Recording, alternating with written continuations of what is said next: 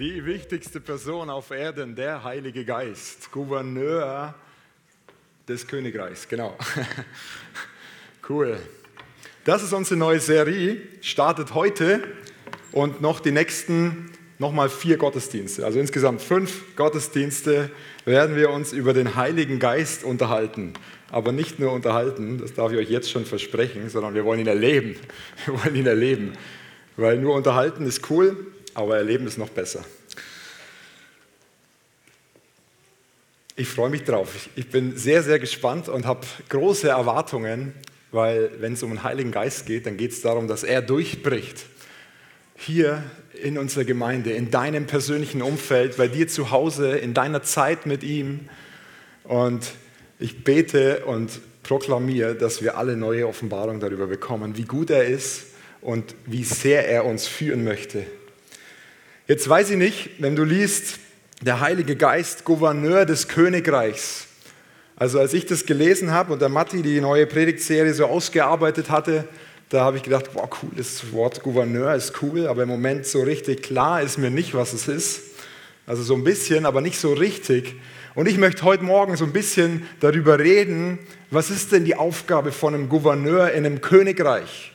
Jetzt gibt es den Gouverneur Beispielsweise äh, in Amerika, in den USA, so von den Staaten, der Gouverneur, Arnold Schwarzenegger ist mir als erstes eingefallen so. Aber das ist nicht gemeint, sondern es geht um den Gouverneur von einem Königreich. So, wenn wir über den Heiligen Geist reden und wenn der Heilige Geist der Gouverneur des Königreichs ist, dann geht es eigentlich darum, dass wir mehr Verständnis bekommen, mehr Offenbarung, mehr Erkenntnis von ihm. So, in der Bibel heißt es, er ist der Geist der Wahrheit, der in alle Wahrheit führt, der, der überführt, der Sünde aufdeckt. Und ich glaube, es ist, liegt so eine Kraft in dem Verstehen und in der Erkenntnis, in der Offenbarung. Und in Matthäus 4, Vers 17, da heißt es, von da an begann Jesus zu verkündigen und zu sprechen, tut Buße, denn das Reich der Himmel ist nahe herbeigekommen. So, das ist ein, ein Kontext. Jesus war kurz davor in der Wüste, wurde versucht ähm, vom Teufel, kommt da raus und das ist so der Start, wo er in seinen Dienst reingeht. Und das Interessante ist, die ganzen Pharisäer und Schriftgelehrten, die haben gedacht, wenn er jetzt anfängt zu reden, dann wird er ihnen das Gesetz bringen, dann wird er ihnen so richtig bringen, was sie alles tun müssen, damit sie gerecht werden. Das Einzige, was er sagt, ist, tut Buße, denn das Reich der Himmel ist nahe herbeigekommen. Jetzt dieses Wort tut Buße heißt nichts anderes als veränder dein Denken. Fang an, anders zu denken. Du musst nicht auf die Knie rumrutschen. Du darfst anfangen, anders zu denken. Natürlich, falsches Denken ablegen, zu sagen, Jesus, ich gebe es dir und ich möchte deine Gedanken, deine Idee für mein Leben möchte ich empfangen. Das Reich der Himmel, das ist das Königreich, ist nahe herbeigekommen. Sie dachten, es geht um Religion, aber ihm ging es nicht um Religion. Er hat sie enttäuschen müssen. Und in Sprüche 4, Vers 7, da heißt es, nur eins im Leben ist wirklich wichtig, werde weise, werde verständig, kein Preis darf dir zu hoch dafür sein. Das ist eine Aufforderung. Wir dürfen weise werden. Wir kennen die Geschichte von Salomo, der wie einen Wunsch frei hat, was er, was er sich erbitten darf von Gott. Und er sagt, ich möchte Weisheit. Ich hätte noch ein paar andere Ideen gehabt, aber er hat gesagt, ich möchte Weisheit. Kein Preis darf dir zu hoch dafür sein. Es geht um Verständnis, um Verstehen. Und ich glaube, Gott ist der am meisten Missverstandene auf der ganzen Welt. Also ich weiß nicht, wie es dir geht, aber ich habe ihn auch schon öfters nicht ganz richtig verstanden. Vielleicht gibt es den einen oder anderen, dem das auch so geht. Aber er hat so ein Bild. Er hat wie das Big Picture, das große Bild von Anfang an gehabt für uns Menschen. Und wir sehen hier diese genialen Bilder. Ich weiß nicht, wie es bei euch ist. Wenn ich, ich habe schon Bilder gesehen, die sind angefangen zu zeichnen. Der, der Künstler hat angefangen zu zeichnen. Und ich bin bei weitem kein Künstler. Also zumindest nicht, also das ist weit, weit, weit über meinem Niveau. Aber ich habe mich schon oft erwischt, dass der so angefangen hat, die ersten Striche zu machen und in mir drin ist wie so eine kleine Kritik hochgekommen, wo ich dachte, nee, was soll das denn werden? Das ist ja, also das, ne, das war noch nicht so weit wie hier, sondern das war ganz am Anfang. Und ich habe angefangen, wie innerlich den Künstler fast zu kritisieren. Ist jetzt vielleicht ein bisschen überspitzt, aber innerlich habe ich mir gedacht, naja, wie soll das noch schön werden? Also nicht hier in der Gemeinde. Aber der Punkt ist, es ist nicht angebracht, das zu kritisieren, weil der Künstler hat in sich drin schon das fertige Bild. Das Bild ist schon längst fertig und wir sehen nur Bruchteile, nur den Anfang. Und das hat mir gezeigt, ja, Gott hat ein großes Bild. Er hat das große Bild von deiner Situation. Er hat das Big Picture und so oft sehen wir nur Bruchstücke davon. Vielleicht gerade den Anfang und du spürst, hey, das ist noch schmerzhaft. Das ist irgendwie nicht so, wie ich es mir eigentlich gedacht habe. Aber er hat das fertige Bild schon in seinen Gedanken. Und genauso der Künstler, ich gehe mal davon aus, ich bin jetzt kein Experte, aber die meisten Künstler haben im Kopf das fertige Bild. Es gibt sicher auch Momente, wo man einfach mal drauf losmalt und dann guckt, was passiert. Aber in der Regel haben sie das fertige Bild im Kopf.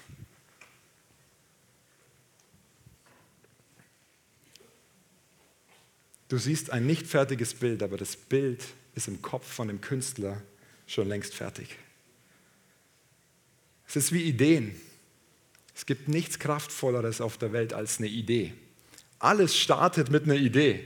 Ich meine, die Schuhe, die du heute anhast, die waren sehr wahrscheinlich eine Idee. Meine auch. Ob die gut oder schlecht ist, das ist wieder was anderes. Aber es startet alles mit einer Idee. Wenn wir zurückschauen in sämtliche menschliche Errungenschaften, wo, wo welt- oder bahnbrechende Dinge passiert sind, haben die mit einer Idee gestartet. Ich bringe jetzt keine Beispiele, weil da gibt es einige.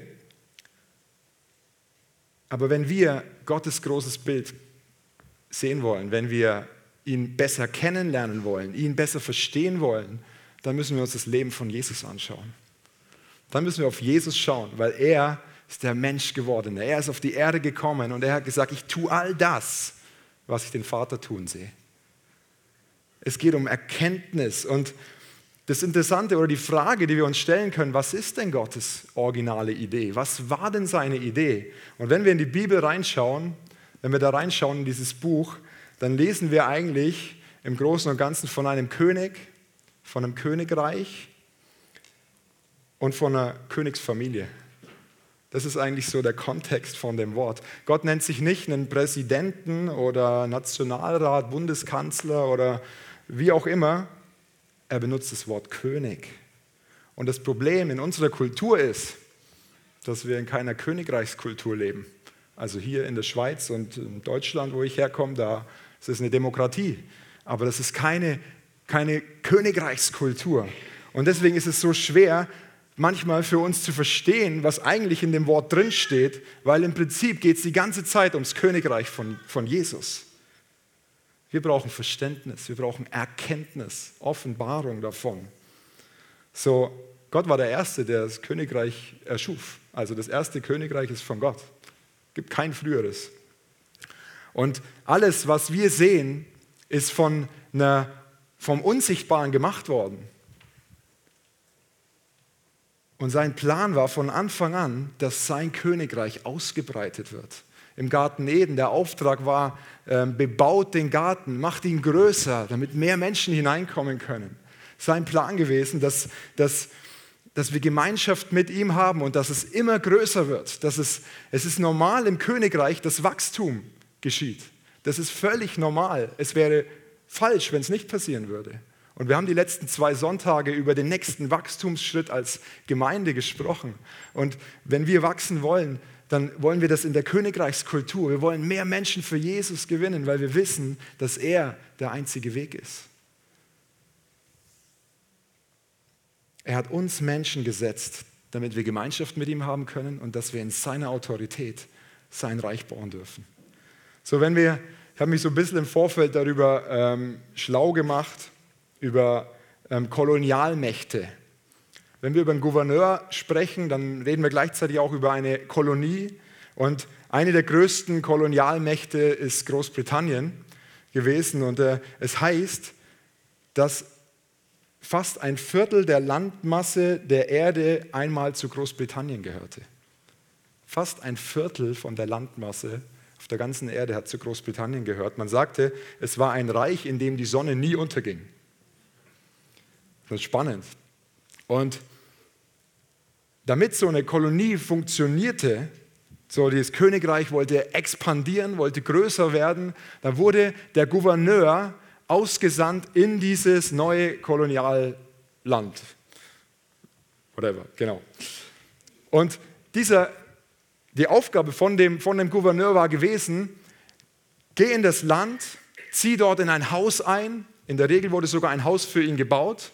Und er ist dorthin gezogen und er sollte die Kultur des Königreiches in diese neue Kolonie bringen.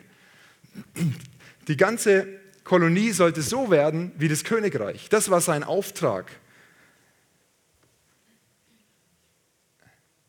In Großbritannien war das meistens, oft ging es nach, nach Afrika, dass sie eine afrikanische Kolonie ähm, sozusagen eingenommen haben und der Gouverneur kam, war ein Brite, der war recht meistens weiß, der ist schon allein deswegen erstmal aufgefallen und er hatte den Auftrag, die ganze Kultur zu verändern, sozusagen auf den Kopf zu stellen.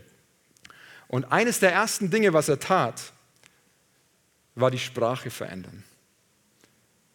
Er nahm die englische Sprache, also die britische Sprache, und sagte, hier in der neuen Kolonie, Beispiel afrikanische Kolonie, ab jetzt wird Englisch gesprochen. Das war sein erster Auftrag. Er hat die Sprache verändert. Warum hat er die Sprache verändert? Er hat die Sprache verändert, damit, wenn du Einheit in ein neues Land hineinbringen möchtest, wenn du eine Kultur verändern möchtest, dann musst du in einer Sprache sprechen. Er wollte verstanden werden. Das, was er ihnen bringt, muss ja irgendwie verstanden werden. Und hat er angefangen in den Schulen Englisch zu lernen. Die Kinder haben gelernt, Englisch zu lernen. Alle Erwachsenen mussten Englisch lernen. Ich weiß nicht, wer von euch Miles Monroe kennt. Wir haben draußen Bücher von ihm. Er lebt leider nicht mehr, aber er ist auf den Bahamas groß geworden. Er kommt von den Bahamas und das ist auch so eine Kolonie gewesen. Und, ähm, und er hat das live miterlebt, was da passiert ist. Und er beschreibt es ganz, ganz eindrücklich. Er sagt, sie mussten auf einmal, die Geschichte vom Land wurde verändert, so die Geschichte war jetzt die britische Geschichte. Er musste die Queen auswendig lernen, die ganz verschiedenen Könige, die dort waren, musste alle Namen wissen, musste die, die, die Lieder wissen, die man dem König zusingt. Die komplette Kultur wurde verändert. So das Erste, was verändert wurde, war die Sprache. Das Zweite war die Kleidung. Auch interessant. Es musste genau die gleiche Kleidung wie in, der, wie in dem Königreich getragen werden. Das war für manche afrikanische äh, Länder noch recht herausfordernd. Wir wissen, dass die eher ein bisschen bunter gekleidet sind und die Briten, die waren sehr, sehr straight und also die Kleidung war das Zweite. Und das Dritte ist die Geschichte. Ich es gerade schon angetönt.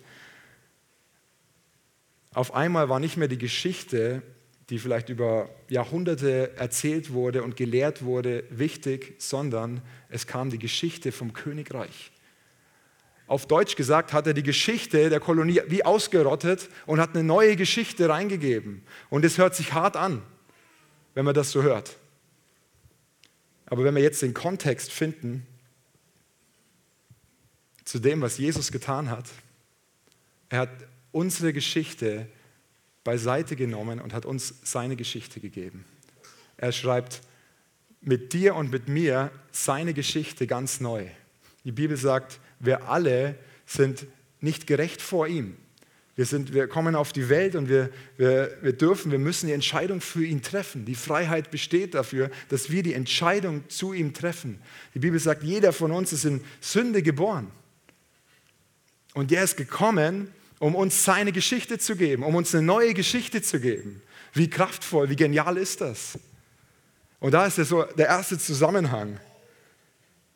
In einem Königreich, da wachst du am Morgen auf, das hat Miles Monroe auch beschrieben, und das allererste, was du tust, ist ihm zu danken für alles, was er dir geschenkt hat. Weil in einem Königreich ist die Denkweise so, dass du sagst, alles, was mir zur Verfügung steht, alles hat mir der König zur Verfügung gestellt. So, das ist eine ganz andere Denkweise.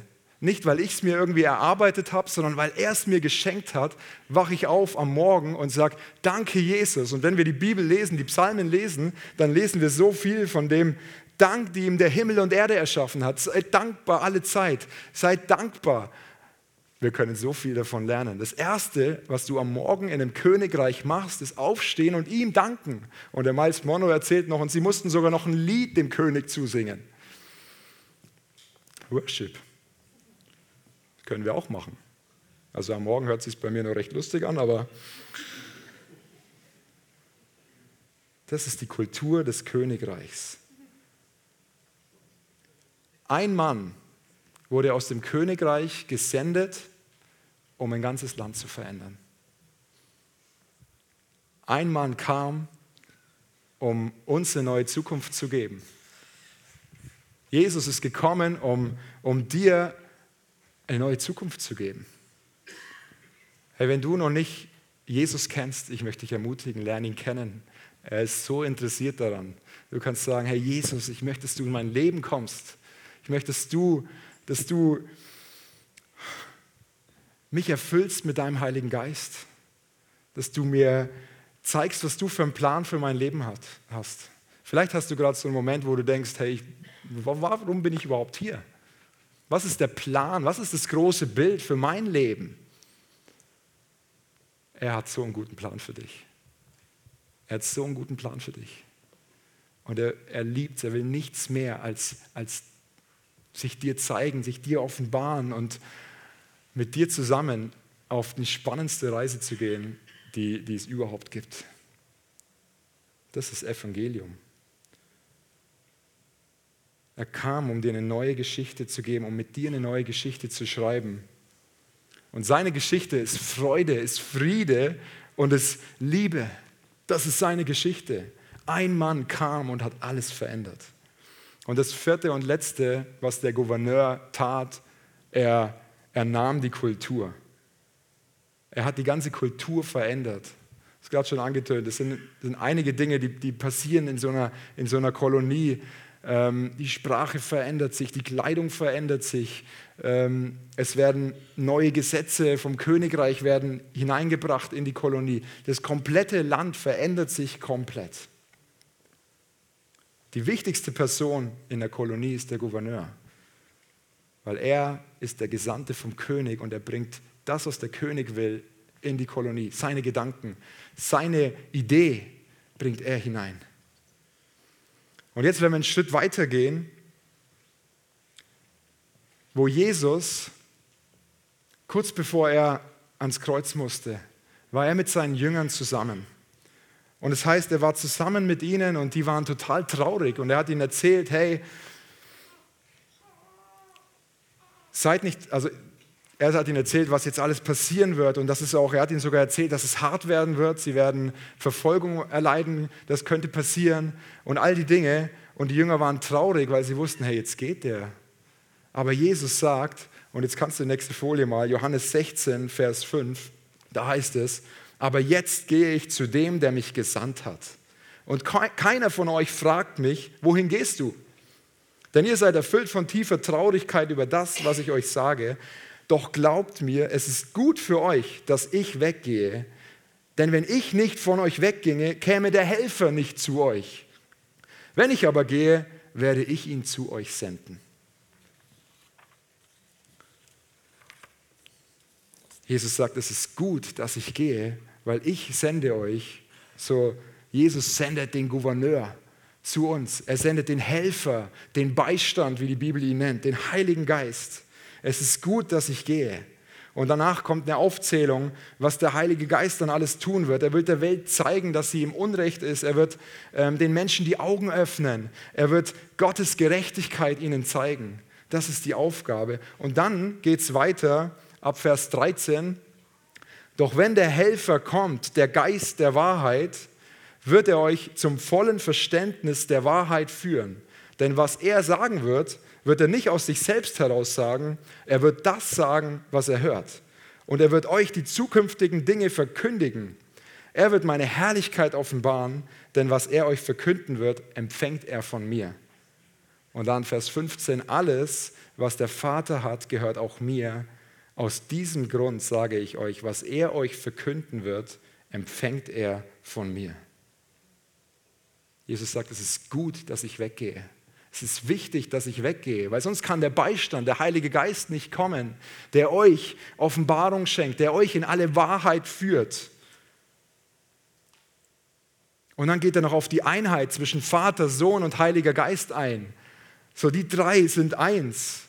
Und der Heilige Geist wird meine Herrlichkeit offenbaren, sagt Jesus. Und er wird all das tun, was ich ihm sage. So alles, was der Heilige Geist in deinem Leben tut, das tut er, weil Jesus ihm das gesagt hat. Und was er euch verkünden wird, das empfängt er von mir.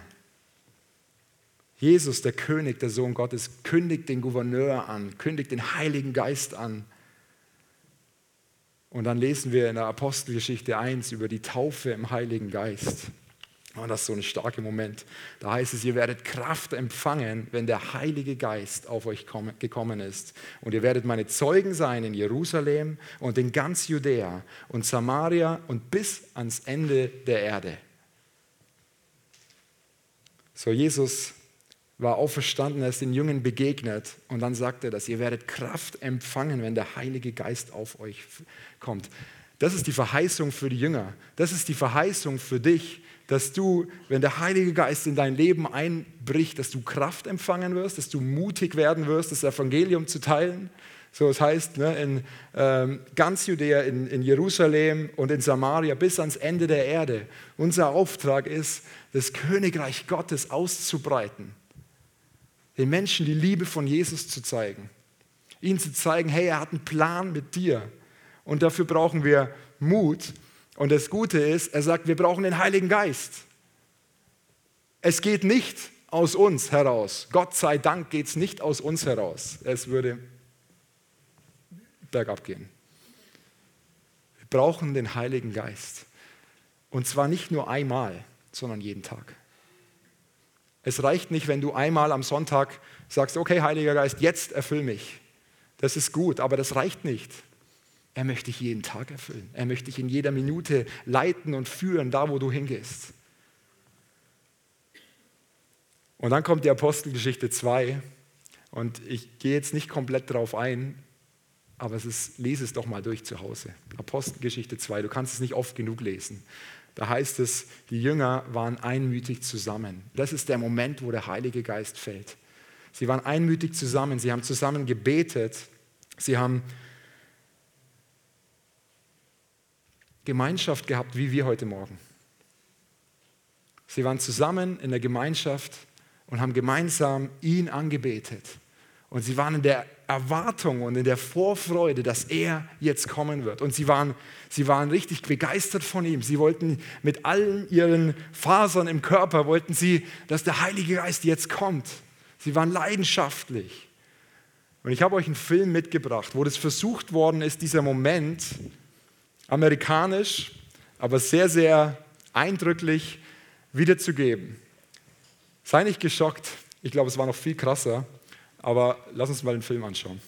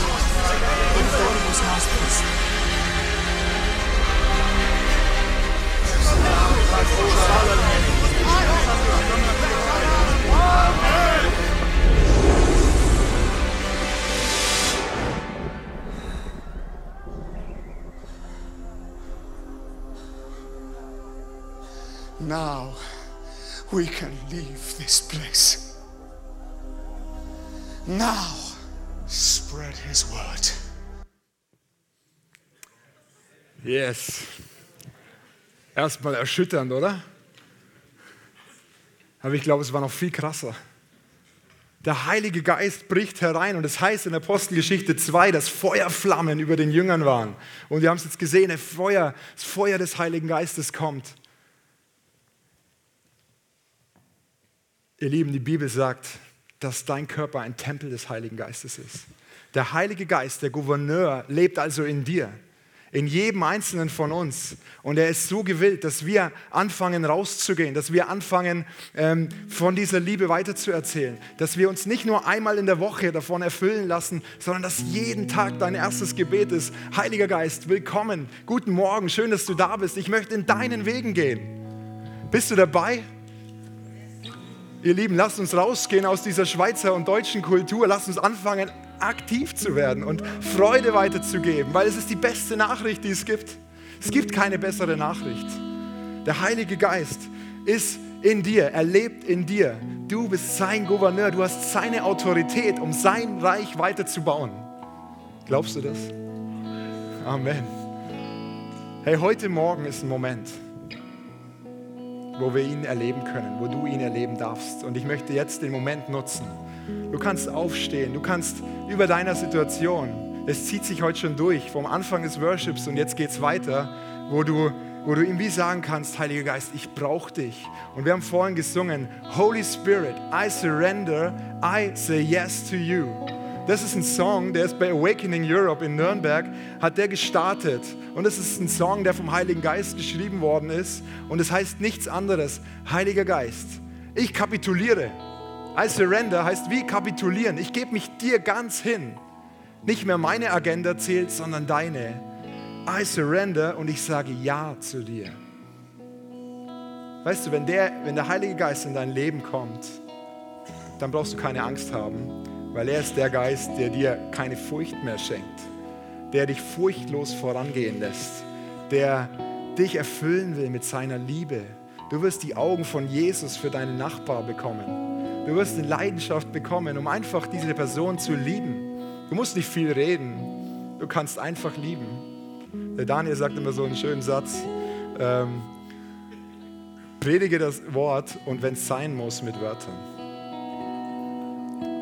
Hey, und das ist so wahr.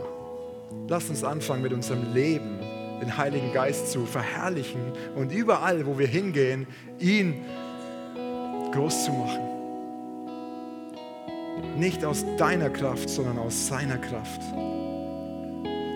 Du kannst es ganz, du kannst hier vorkommen, du kannst an deinem Platz bleiben, fühl dich frei, aber, aber wenn du spürst, dass es heute dran ist, dass du dich, dass du neu Ja sagen möchtest zum Heiligen Geist, zu Jesus, hey, dann gib dem Ganzen irgendeinen Ausdruck. Vielleicht ist es dran, einen Schritt aus der Reihe zu gehen. Vielleicht bleibst du auch einfach sitzen. Das ist völlig in Ordnung. Heiliger Geist, wir laden dich ein. Du bist schon längst hier, wir brauchen dich gar nicht mehr einladen. Du bist so gut. Und wir wollen dich erleben mehr denn je. Wir brauchen dich. Wir brauchen dein Feuer. Wir brauchen deine Gegenwart. Wir brauchen deine, deine Kraft. Wir sagen heute Morgen, es geht nicht ohne dich. Es geht nicht, ich schaff's nicht. Aber ich weiß, dass mit dir alles möglich ist. Ich weiß, dass du derjenige bist, der alles möglich macht. Jesus sagt, es ist so gut, dass der Heilige Geist kommt. Er hat ihn gesendet und es ist so gut. Und wir brauchen dich, Heiliger Geist. Hey, fang einfach an mit deinen eigenen Worten, ihn zu danken, ihn zu preisen, ihm zuzusingen. Danke, Heiliger Geist. Wir geben uns dir ganz hin. Komm du mit deinem Feuer heute Morgen erfüll diesen Platz, diesen Raum. Wir sagen Ja zu dir.